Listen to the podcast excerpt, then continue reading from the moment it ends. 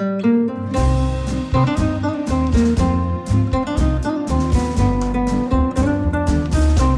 sind beste Freundinnen mit Max und Jakob. Schrei ich oder schrei ich nicht? Und du sagst es mir nicht, aber ich schrei aber nicht. Leg mich doch am Arsch. Der ultra ehrliche Männer-Podcast. Hallo und herzlich willkommen zu Beste Freundinnen.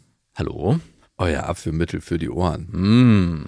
Heute soll es ums Festival des Lebens gehen, wie viele geile Festivals es gibt auf der Welt. Und ich war gerade auf einem. Gibt es so viele geile Festivals auf der Ey, Welt? es gibt Africa Burns, es gibt Burning Man, es gibt das Boom Festival, es gibt das Feel Fusion. Ich, Also- war auf, ich war schon so lange nicht mehr auf dem Festival. Würdest du mir das mal wieder empfehlen?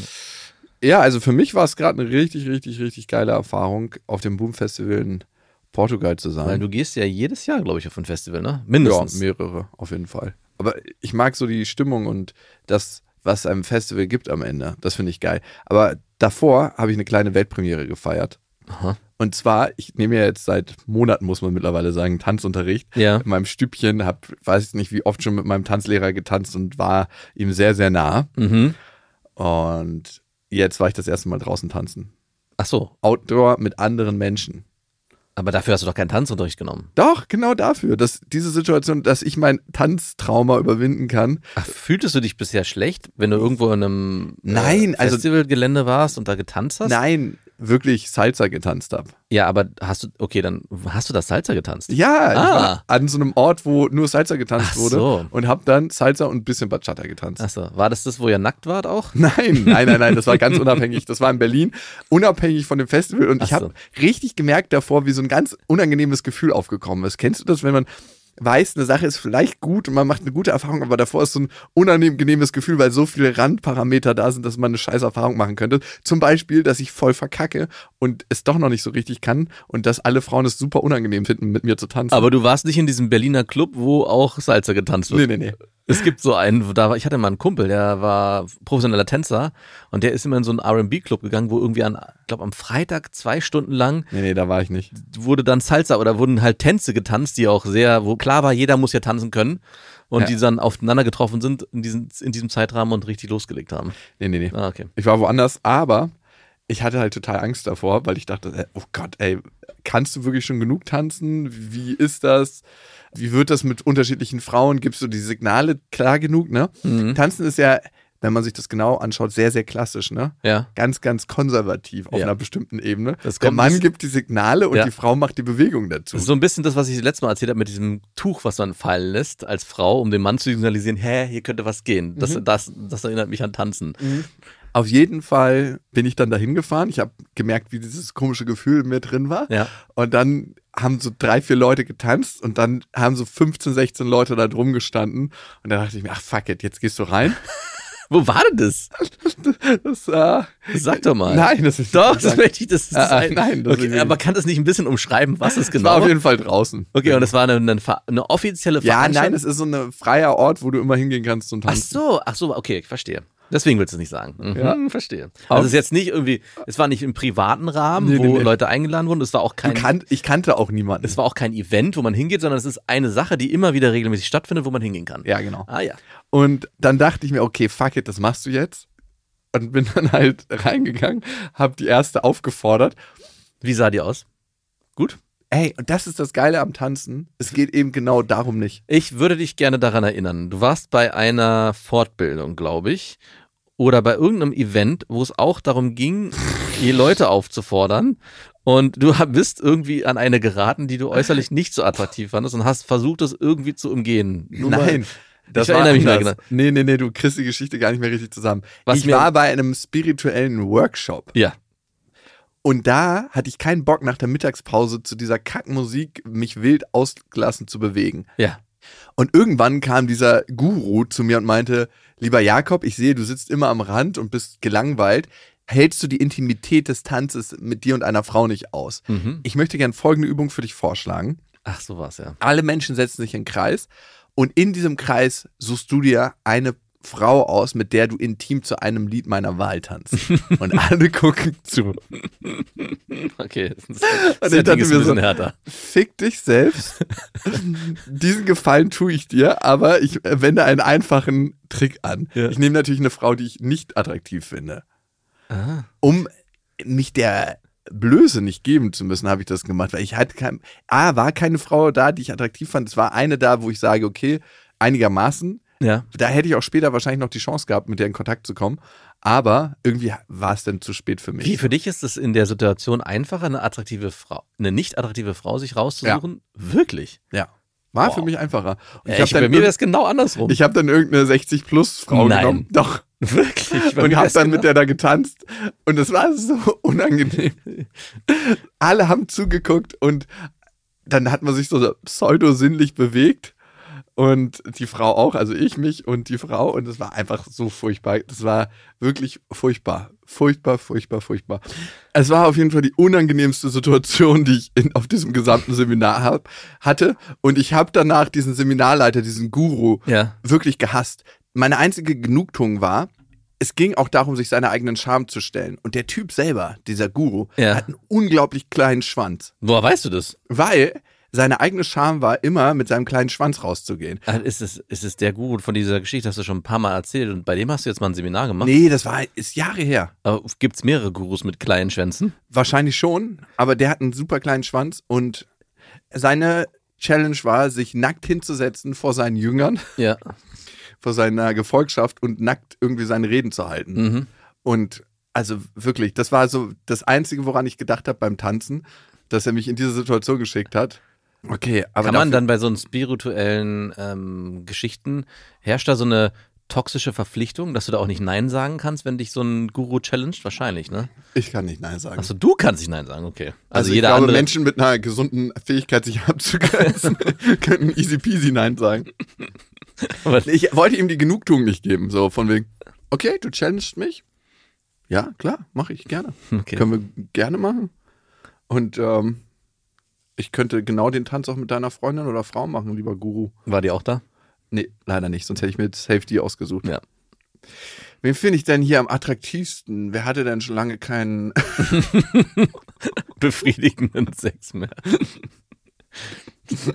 nee, okay. Auf jeden Fall, zurück zu meinem Tanz, Salsa und Bachata. Ich bin dann angekommen, alle standen im Kreis. Ich hatte schon ein bisschen wieder diese Erfahrung und dann habe ich irgendwann die Hürde überwunden und habe die erste Frau aufgefordert. Mhm. Und wie macht man das, ne? Ich habe später gelernt von anderen Südamerikanern, die haben einfach immer nur die Hände hingehalten, die haben gar nichts gesagt. Ich Ja. das ist viel einfacher. Ich habe dann, ey, hättest du Lust mit mir zu tanzen? Ich bin ähm, noch ein bisschen neu auf dem Gebiet, aber ich gebe mein Bestes. Ja, Krasser Fehler, das zu sagen. Einfach machen. ja. Weil die Frauen sind dann immer so, mm, ein Anfänger. Und dann hat es aber richtig gut geflowt. Ah. Richtig, richtig gut. Ich habe mit drei, vier verschiedenen Frauen getanzt, bis ich dann irgendwie eine ältere Frau gesehen habe am Rand. Oh, Und- da kam die mit, das Mitleid in dir hoch. Und die war eine nicht sonderlich attraktive Frau und die hat da schon mehrere Tracks gewartet und stand da so, als ob sie Bock hätte zu tanzen. Ja.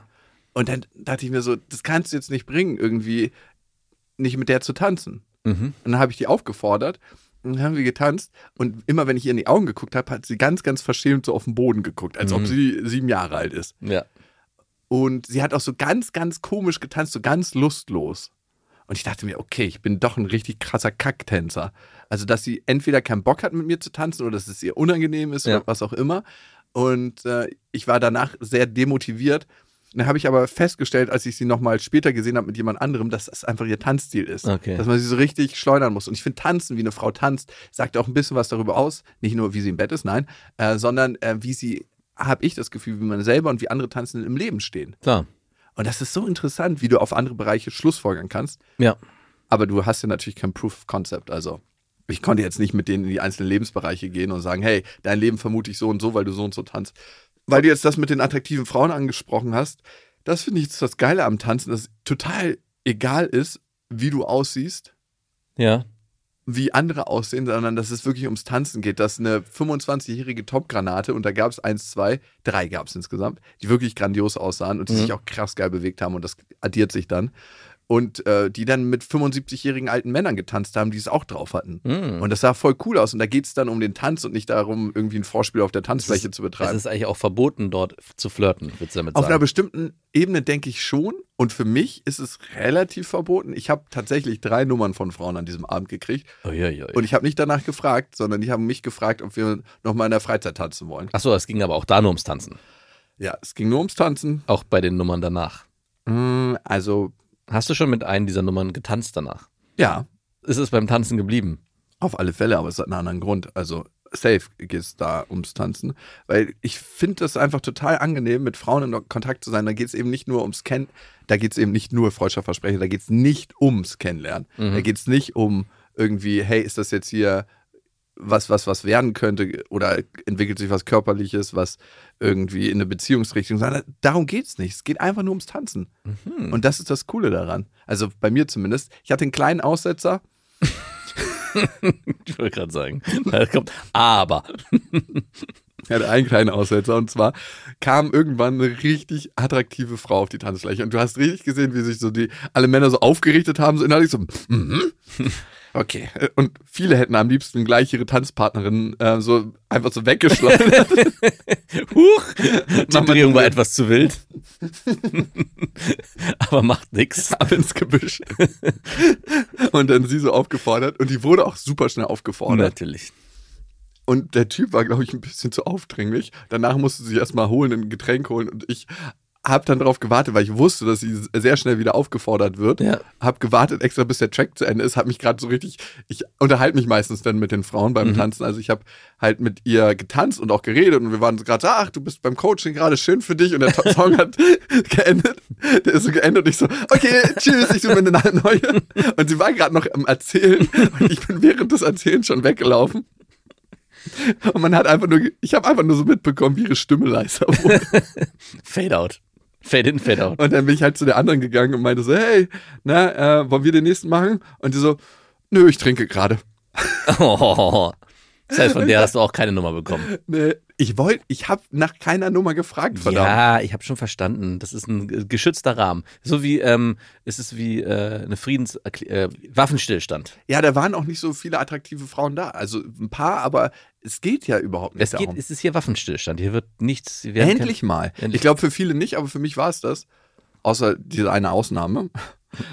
Und ja, ich habe schon mit einer Frau privat dann getanzt, äh, bei mir zu Hause, aber mit meinem Tanzlehrer zusammen und so. Mir war es auch super unangenehm.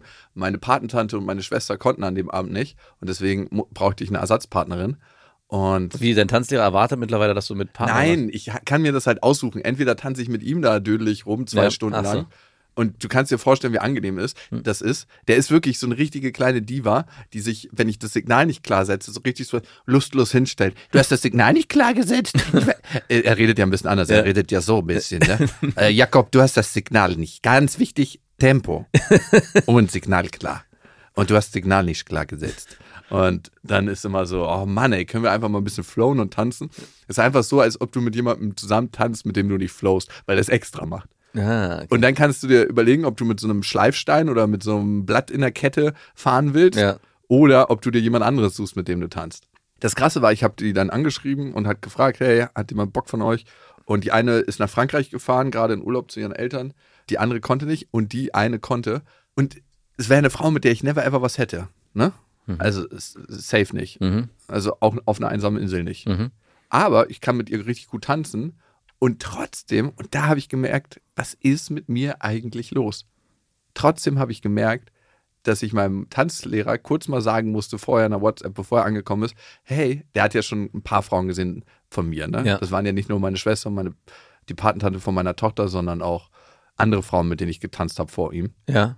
Hey, das ist eine Frau, mit der ich nichts habe. Wir sind rein zum Tanzen hier. Das musste ich ihm vorher schreiben, dass Weil? er nichts Falsches denkt. Weil die Frau einfach nicht für mich, Nee, aber warum musstest du ihm das schreiben? weil ich mich vor ihm rechtfertigen musste, innerlich. Aber hat er in der Vergangenheit schon Nein, überhaupt nicht. Der hat nie einen Kommentar gemacht. Immer so ist komisch. Na, jetzt zwei Schüsse, ne? Seid ihr wieder ein bisschen Becken aneinander. Da hat, ist ja so ein, so ein Nein, Hilfestellungsgeber. Über, überhaupt nicht, überhaupt nicht. Aber wie armselig ist es eigentlich von mir, wenn ich mit einer Frau bin, die ich nicht als so attraktiv empfinde, mich Ach so. anderen rechtfertigen zu müssen, dass, Das ich, ist super armselig. dass ich nichts mit der Frau habe. Da habe ich auch kein, kein entschuldigendes Wort für dich zur Verfügung. Ey, was ist da los mit mir? Und dann habe ich mich gefragt, Ich, das, ist, das ist richtig hässlich. das ist ultra hässlich. Das ist wirklich so.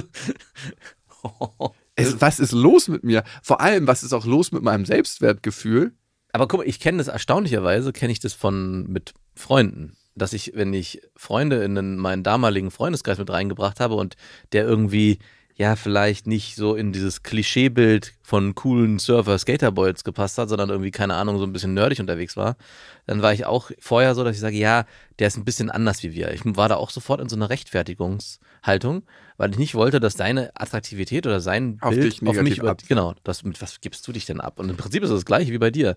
Du willst eigentlich nicht, dass der Tanzlehrer denkt, du umgibst dich hier mit vermeintlich unattraktiven Frauen. Was also mir geht es ganz speziell darum, dass er nicht denkt, dass ich mit Frauen, die ich als nicht attraktiv empfinde, schlafe. Das ist wirklich ein krasses Armutszeugnis. Und ich erinnere mich daran, dass mir eine ehemalige Klassenkameradin damals ihren Freund vorgestellt hat. Und sie hat gesagt, ja, ich weiß, es entspricht nicht so meinem normalen Beuteschema, hat sie mir vorher ähm, per Nachricht geschrieben, aber das ist unglaublich nett und ich harmoniere einfach mit dem richtig gut. Mhm. Und ich dachte mir so, warum gibt sie mir diese Erklärung? Dann habe ich den Typen gesehen, war jetzt kein sonderlich attraktiver, Ja. und war jetzt auch nicht so, so ein Bild von einem Mann, aber war jetzt auch nicht so, dass du dachtest so, huh, okay, da mache ich die Augen lieber zu beim Sex. und diese Erklärung von ihr hat es noch viel armseliger gemacht. ja. Und ich glaube, Ihn oder sie? sie, Mhm. nicht ihn. Er wusste davon ja nichts. Naja, naja, kann ja trotzdem sein, dass wenn du eine Abwertung vorher stattfinden lässt, dass derjenige. Ja, ist auf, ja der. auf einer bestimmten Ebene schon, weil ich dachte so, wow, du suchst dir eine Frau, die eigentlich nicht zu dir steht. Mhm.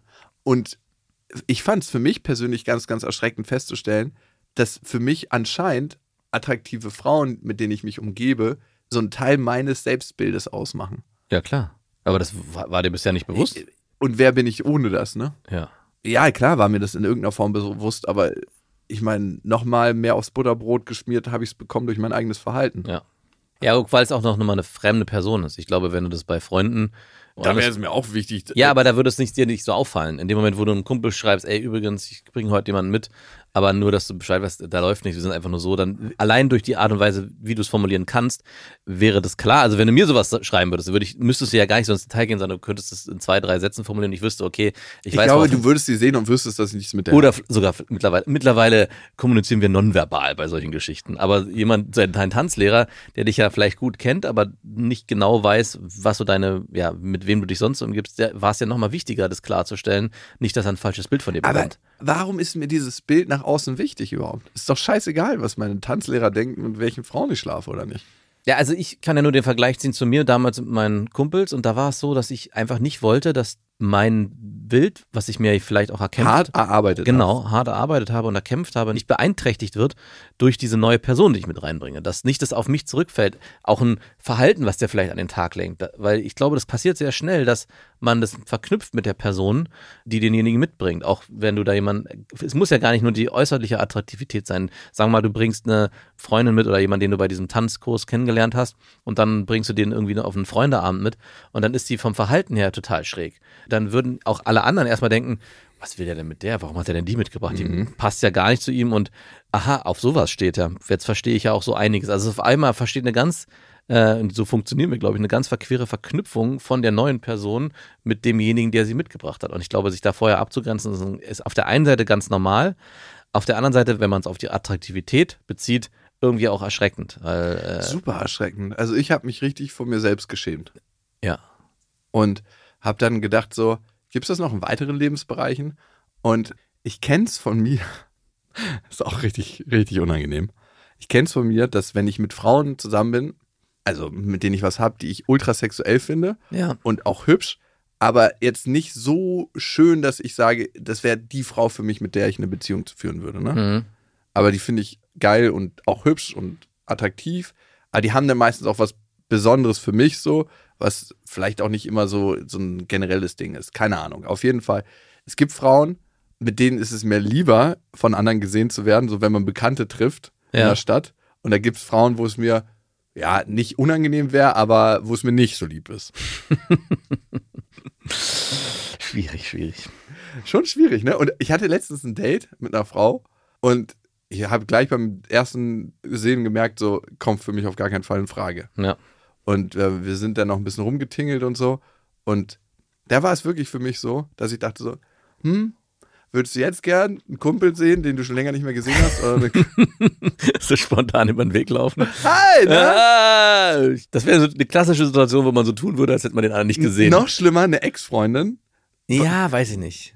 Wäre Doch. das schlimmer für dich? Also, Wenn du mit dir noch Kontakt hast, dann ja. ja, aber stell dir mal vor, eine Ex-Freundin, du triffst eine Ex-Freundin von dir, die ist jetzt mit einem ganz, ganz Ja, miesen okay. Dann denkst du, ja, okay, Mhm. da hätte ich mich jetzt nicht eingeordnet.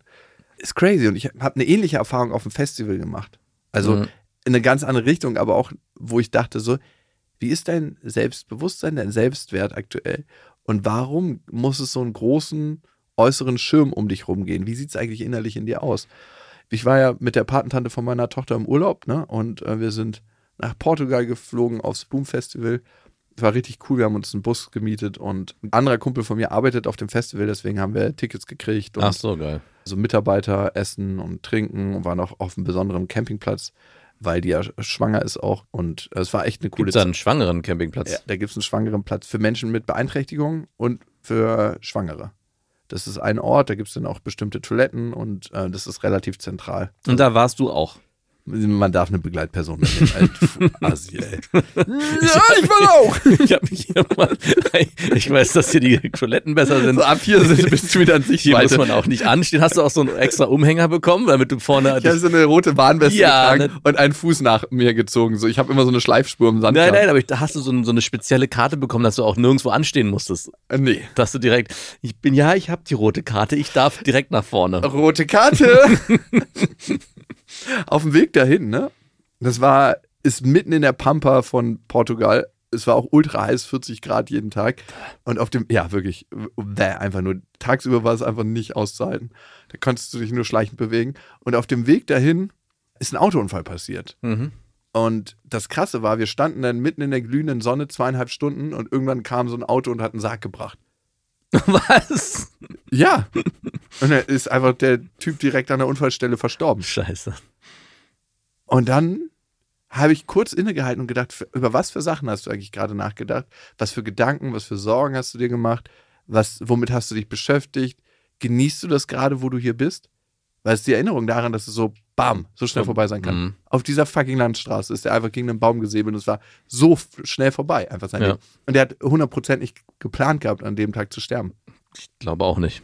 Und ich glaube, ich bin mir so selten bewusst über meine eigene Verwundbarkeit und Zerbrechlichkeit, weil das fühlt sich so stabil an zu leben, ne? Mhm. Und dass es auch selbstverständlich ist. Aber am Ende ist es ein Schritt zu weit auf die Gleise. Es ist ein Schritt zu weit von Auto. Es ist eine Kurve, die du nicht richtig nimmst. Eine Diagnose beim Arzt, die auf einmal dein Leben auch beendet. Es ist so krass. Mhm. Und wir sind da weggefahren und bei mir war einfach nur noch im Kopf, braucht es mal wieder einen Toten auf der Landstraße, um das Leben für einen kurzen Moment wertschätzen zu Boah, ey, können. das, geht, das ist eine, eine ähnliche Denke wie dem Tanzlehrer zu sagen, ich bringe eine attraktive, unattraktive Freundin mit, nur dass du weißt, ich bin mit der nicht zusammen. Für dich ist der Tod auf der Landstraße, hat die gleiche, die gleichen Aufwertungscharakter. Ekelhaft. Ne? Das brauchen Toten in deinem Leben, regelmäßig. Braucht es mal wieder einen Toten auf der Landstraße, um das Leben für einen kurzen Moment wertschätzen zu können. Ja gut, das fällt einem aufgrund des Krieges aber gerade äh, leichter als sonst. Aber es ist doch hässlich. Wie funktioniert Ja, das Gehirn? total hässlich. Also ich kann es nicht auf die Funktions... Nee, für mich war es erschreckend, dieser Moment zu merken, so wow, okay, worüber denke ich eigentlich gerade nach? Und wo bin ich gerade? Bin ich hier im Hier und Jetzt? Hm. Genieße ich das, was gerade stattfindet? Ja, aber das ist ja so ein bisschen so wie ähm, die Probleme, die jemand zum Beispiel auch hat, denen es finanziell eigentlich gut geht, haben keine Relevanz, wenn man das immer ins Verhältnis setzt zu jemandem, der viel, viel weniger Geld hat. Also nur weil derjenige äh, sich mit anderen Problemen, die für ihn gerade wichtig sind, auseinandersetzt, heißt nicht, dass die für den weniger wichtig sind. Also ich, die haben für ihn ja genauso eine Relevanz. Also ich glaube, dann, da muss man ein bisschen von wegkommen. Klar, es ist ein guter Reminder, wenn man so, so einen Toten auf der Straße sieht, zu sagen, hey, Ich habe äh, nur den Sarg gesehen. ich habe, ja, okay, oder auch den Sarg, äh, hey, über was mache ich mir eigentlich gerade Gedanken? Eigentlich geht's mir doch sehr gut und das Leben läuft perfekt. Aber nichtsdestotrotz darf man, um sich auch gerade immer wieder weiterzuentwickeln und im Reflexionsprozess auch sich selber zu hinterfragen, ist es gerade gut, was ich mache, trotzdem sich immer wieder mit, damit auseinanderzusetzen. Aber so ein bodenständiger Unfall an der Straße kann auch mal hilfreich sein. bodenständiges Kreuz an der Landstraße. Ist Kann auch mal hilfreich sein, ja. schon krass. Auch da wieder die Erinnerung, egal wie gut es dir geht, dein Gehirn tendiert immer dazu, nach Problemen zu suchen. Genau. Unser Gehirn ist einfach eine verdammte Problemlösemaschine und ist immer damit beschäftigt, selbst wenn es dir eigentlich super gut gehen müsste. Hey, aber ähm, bam. Aber schaffst du das auch ohne so ein krasses. Äh, Ja, voll. Okay. Also es gibt auch Rituale, die ich habe, die ich einschleife in mein Leben, wo ich sage, die helfen mir dabei, ein besseres Leben zu führen und eine Wertschätzung für das, was passiert. Und es gibt auch ja einfach Momente des Innehaltens, wo ich denke so, krass, ey, du bist hier gerade in Portugal unterwegs und bist in einem Camper mit einer richtig guten Freundin und ihr habt einfach eine gute Zeit. Mhm. Das ist voll schön. Oder mit dir habe ich die Momente auch öfter, wo ich dir das auch sage. Mhm. Ja, Ja, ja. also es gibt es öfter. Es gibt einmal am Tag, dass ich eigentlich kurz innehalte und denke so, cool. Egal was gerade läuft, wie viel Stress ich gerade habe. Und ich bin viel, viel häufiger in meinen To-Dos als in meinen To-Bes. Hey. Habe ich mir heute Morgen Gedanken drüber gemacht, dass ich so Mm. oft in meinen To-Dos bin und dann niemals bin. Ja, und das ist ein guter Punkt, den du gerade nennst, weil ich habe mir da in dem Urlaub auch Gedanken darüber gemacht, als du im Urlaub warst, dieses im To-Be sein und nicht im To-Do, weil ich glaube ich im Verhältnis zu dem, wie wir beide sind, ich bin ja jemand, der weniger auf der Uhr hat als du, wenn man sich den, unsere Kalender anguckt. Und ich frage mich manchmal auch, wieso du das so machst, wieso du das so handhabst. Also es ist ja auch nicht unbedingt immer zielführend, um ein erfülltes Leben zu führen. Ich habe immer den Satz im Kopf, den du immer wieder auch sagst, wenn man dich darauf anspricht, meine Arbeit ist meine Freizeit. Also ich mache das auch aus Vergnügen. Und äh, ich habe dann diesen Satz, ich habe mich dann nochmal mich angeguckt und habe diesen Satz für mich überprüft und habe gemerkt, ich mache meine Arbeit super gerne, aber meine Arbeit ist nicht meine Freizeit. Und ich habe auch noch meine Freizeitthemen und meine Hobbys. Und habe dann nochmal angeglichen, wie voll mein Terminkalender ist, wenn ich diese beiden Aspekte zusammennehme.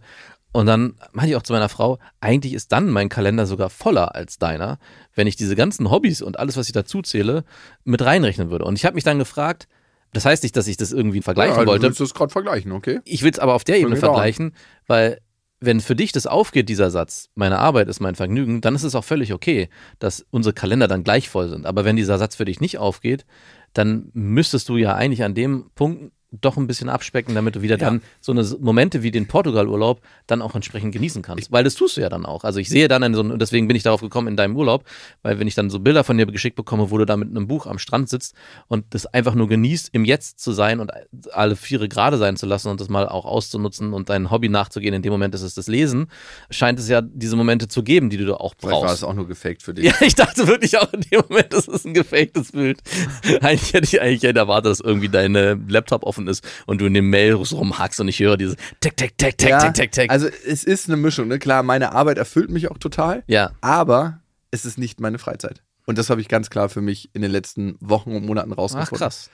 Weil das habe ich mich gefragt. Ja. Es ist vor allem bin ich in so eine Art Rhythmus reingeraten. Es erfüllt mich krass, es macht ganz viel mit meinem Selbstwertgefühl, es gibt mir ganz, ganz viel. Aber auf der anderen Seite ist meine Arbeit immer ein sicheres Zuhause, in das ich einkehren kann, wenn ich mich eigentlich in der Außenwelt unsicher fühle. Ah, okay.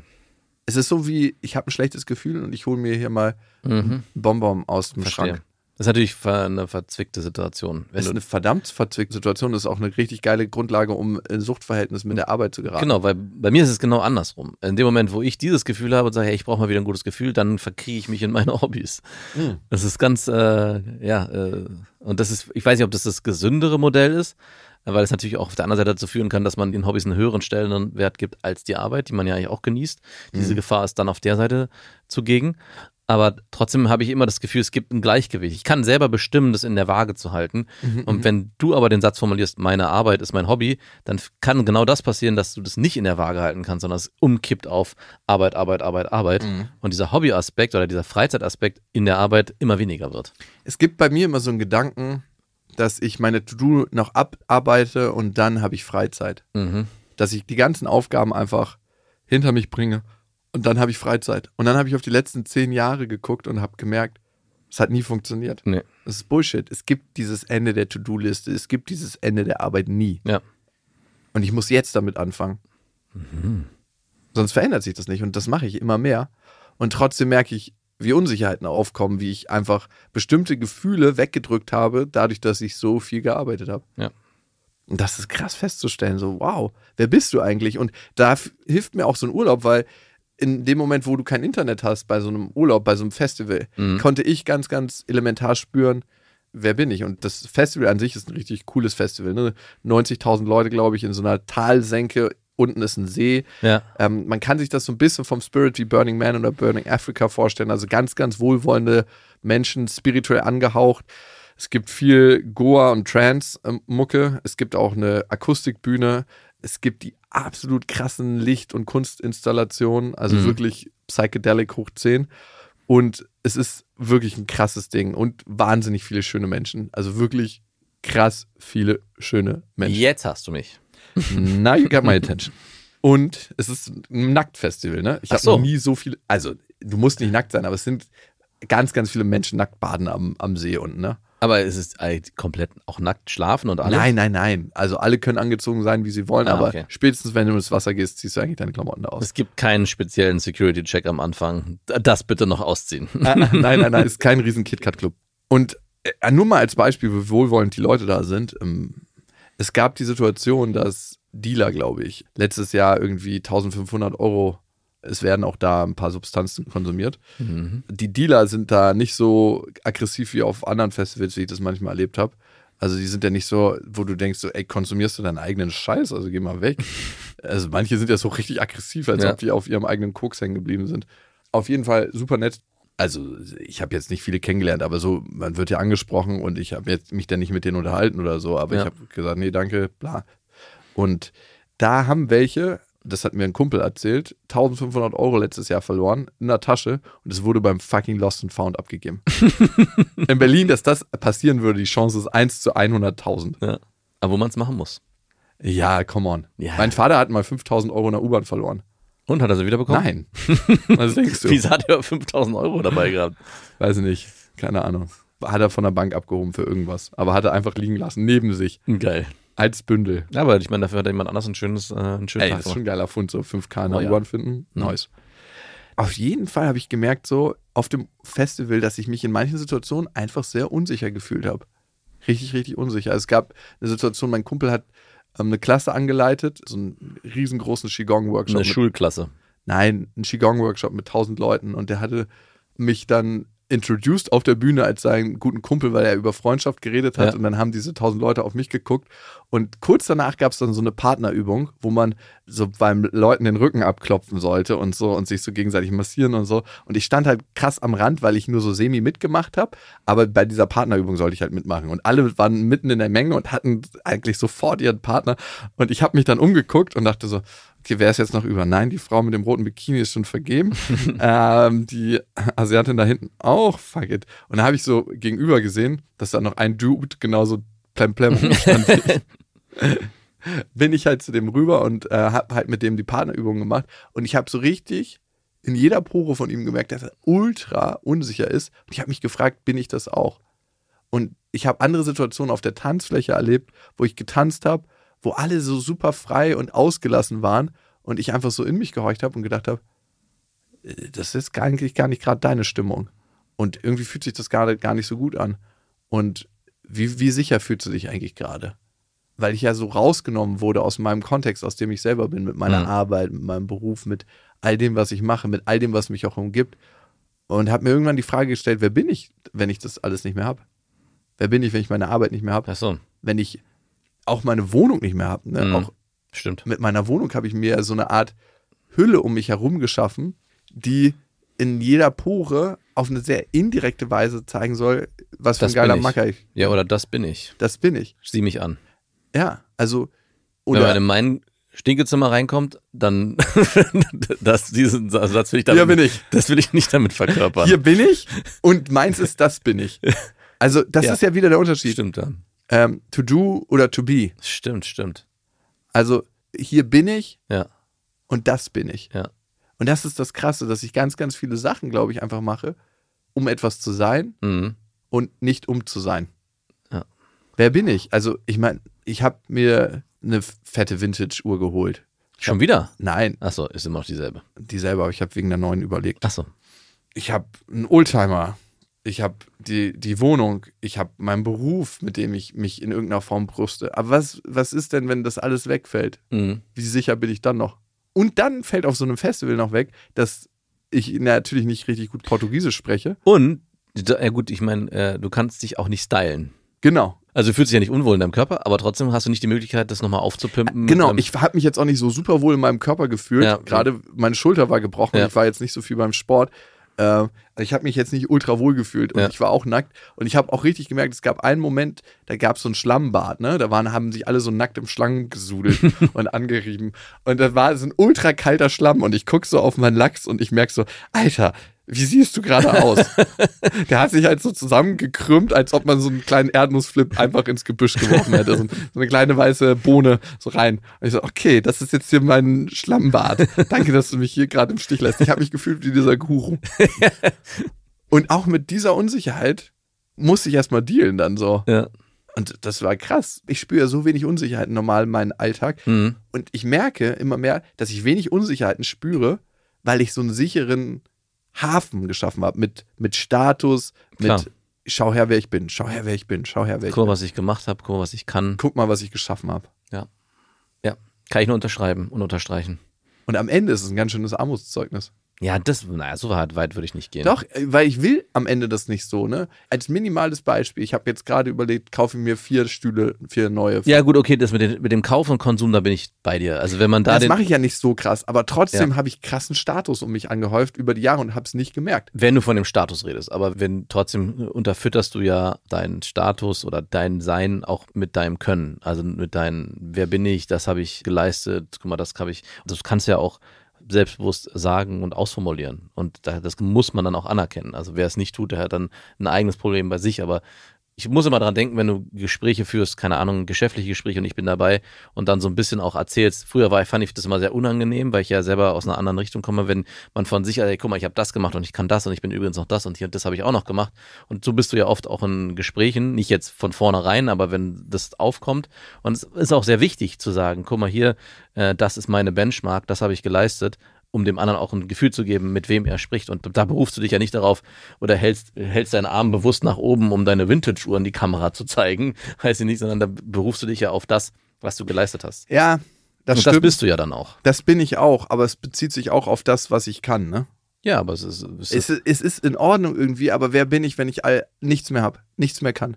Und Ja, aber- können bleibt ja, keine Frage.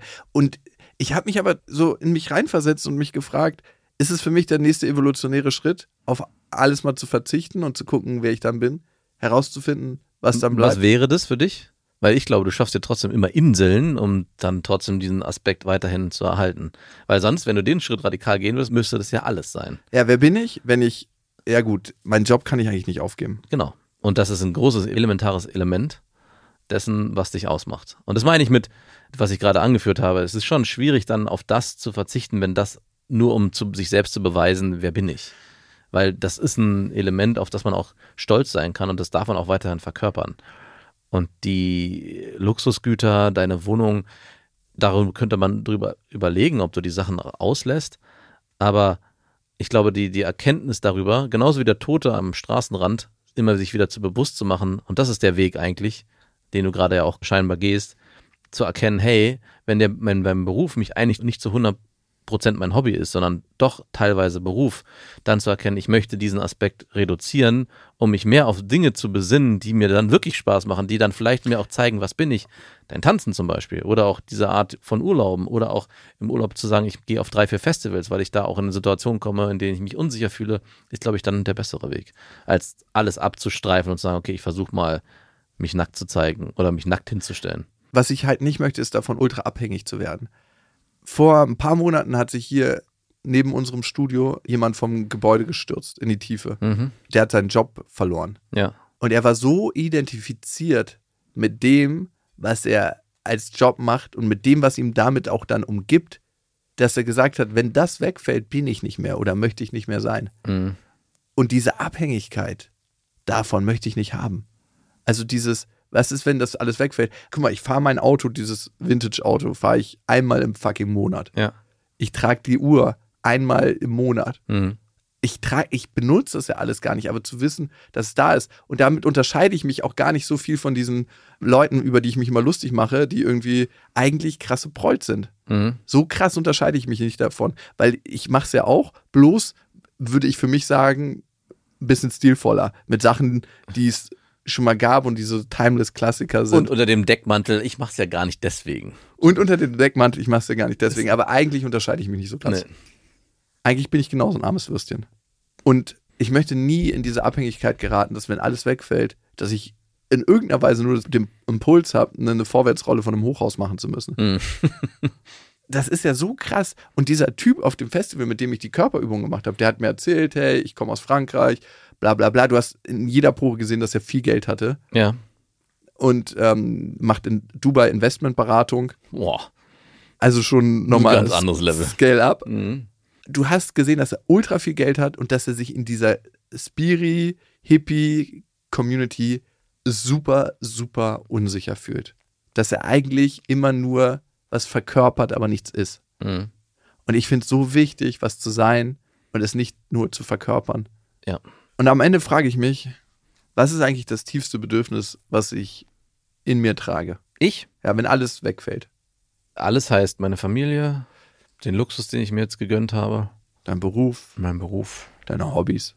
Was ist äh, unter all dem, was ist eigentlich dein tiefstes Bedürfnis, was dich antreibt?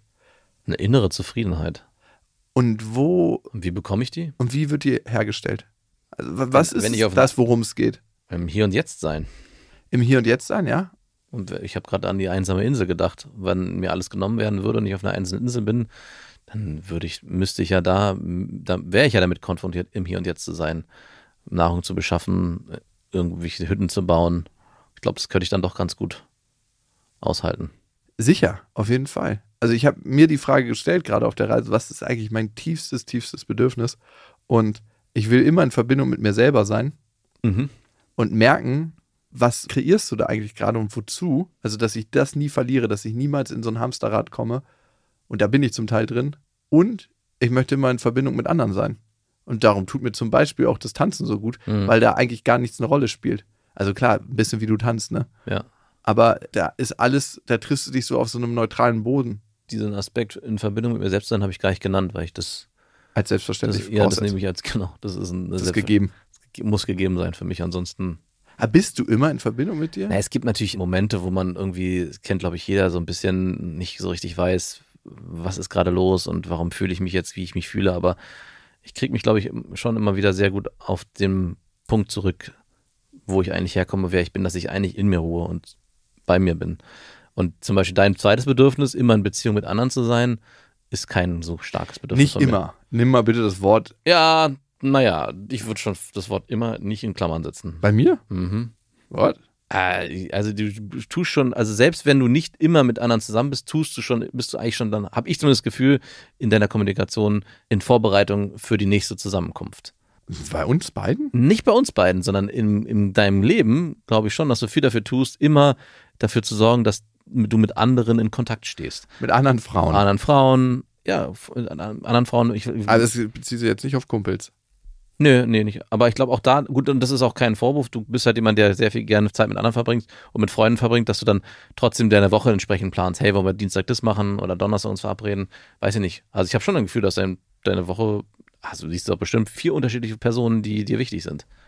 Ja. Deine, um mal einmal aufzuzählen, deine Patentante, die Patentante deiner Tochter, mit der Mhm. triffst du dich regelmäßig. Ich glaube, der, dein ehemaliger Mitbewohner, den siehst du vielleicht Mhm. einmal die Woche. ja. Und Meine Ex-Freundin. deine Ex-Freundin gezwungenermaßen, das kann man nicht. Äh. Und dann, glaube ich, gibt's hier und da nochmal dein, der eine Kumpel, mit dem du regelmäßig Sport machst, der gerade geheiratet hat. Das war, glaube ich, auch ein regelmäßiges Wiedererscheinendes. Und dann gibt's natürlich um dieses Grundkonstrukt drumherum deine Vorarbeit, um dich mit anderen Frauen zu verabreden. Vorarbeit, ey, das klingt so. Äh, ich meine, also das ist, was ich gerade meinte. In dem Moment, wo du vielleicht alleine bist bei dir, bist du aber schon im Kopf im, in dem nächsten Termin. Oder? Bin ich da falsch? Da bist du sehr richtig. sehr, sehr Ich fand, du richtig. hast mich gerade so angeguckt, als wäre es falsch, aber ich glaube, Nee, auch das ist ein Aspekt in meinem Leben, den ich mir unbedingt nochmal genauer angucken will. Also auch das ist mittlerweile so ein krasser Routineautomatismus. Ja. Also zum einen Dating, zum anderen mit wem umgebe ich mich und das sind auch total coole und angenehme Leute. Aber wann nehme ich mir Zeit für mich ganz alleine? Wann, wo ich dann nicht arbeite? Bam. genau. Und Wann bin ich? Und du bist einig und ich muss da so ein bisschen an die Tour denken und das ist ja auch eine, eine Riesenqualität, aber auf der anderen Seite auch, glaube ich, sehr anstrengend.